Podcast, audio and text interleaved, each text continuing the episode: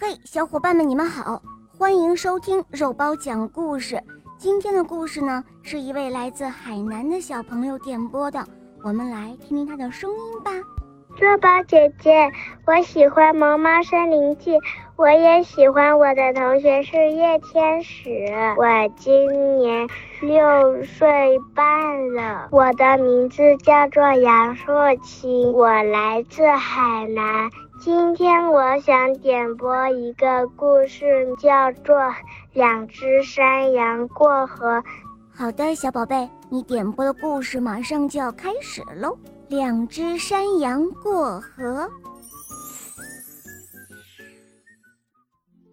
这一天，有一只山羊要从这座桥过河。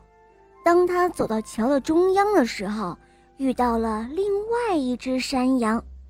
这个桥啊太窄了，无法让他们俩同时通过。你往回走。其中一只山羊对另外一只山羊说：“这桥太窄了，我们两个无法同时通过。”哦，那为什么是让我往回走？另外一只山羊说：“为什么你不往回走呢？”你必须往回走。第一只山羊说道：“因为我比你强壮。”你并不比我强壮啊。第二只山羊说：“好啊，那我们来比比看就知道了。”第一只山羊说道：“他低下头，竖起了羊角，摆出了一副要搏斗的姿势。”哦，停！第二只山羊大声地说：“如果我们俩拼死搏斗。”我们两个都会掉到河里被淹死的。相反，我有一个好的想法，我呢先躺下，然后你从我的身上先走过去。